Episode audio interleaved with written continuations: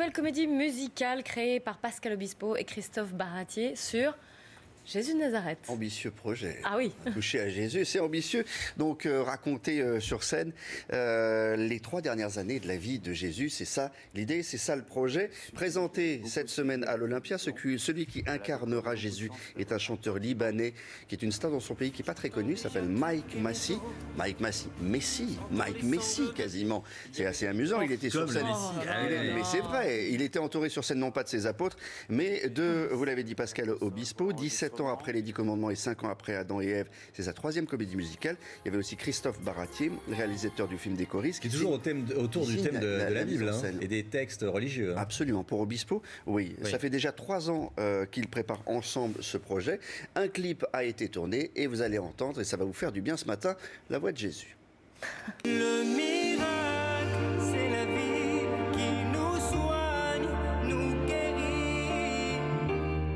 Il se trouve que j'ai fait un métier artistique, j'ai fait des comédies musicales, mais à un moment donné, euh, euh, comment dire, euh, j'avais envie d'aller directement, enfin j'avais envie d'aller droit au but, et, et Jésus, c'est vrai que le personnage me bouleverse. Aimez-vous les uns les autres? On va pas chercher à faire des exercices de style autour de la vie de Jésus, ça sert à rien.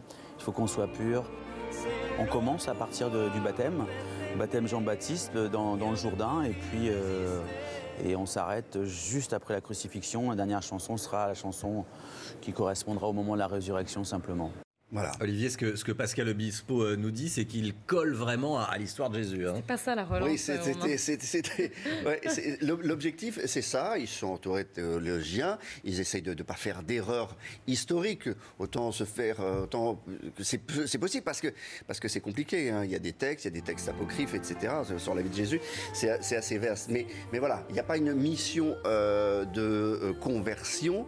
Euh, c'est pas de la pop euh, chrétienne. Oui, ça c'est important de le préciser. Oui, hein, oui. euh, voilà. Mais euh, il y a des choses qui se sont euh, interdites. Il y a une chose notamment que c'est interdit, Christophe Baratier, vous allez l'entendre.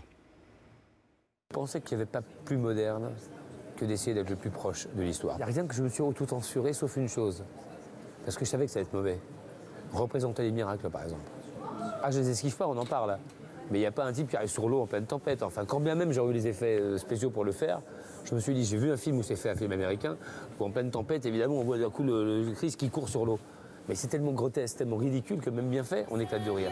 tout le temps de vivre pour tous les deux en s'en remettant. Voilà, Jésus de Nazareth à Jérusalem, euh, mise en scène Christophe Baratier, mise en musique Pascal Obispo, à partir du 17 octobre au Palais des Sports. Au Palais des Sports, à Paris, il y aura une tournée, Il y j'imagine. aura une tournée en France, en Europe, vous inquiétez pas. Ça va marcher Jésus à mon avis. C'est un truc qui marche. C'est un Jésus. truc qui marche. Bon, merci beaucoup Olivier.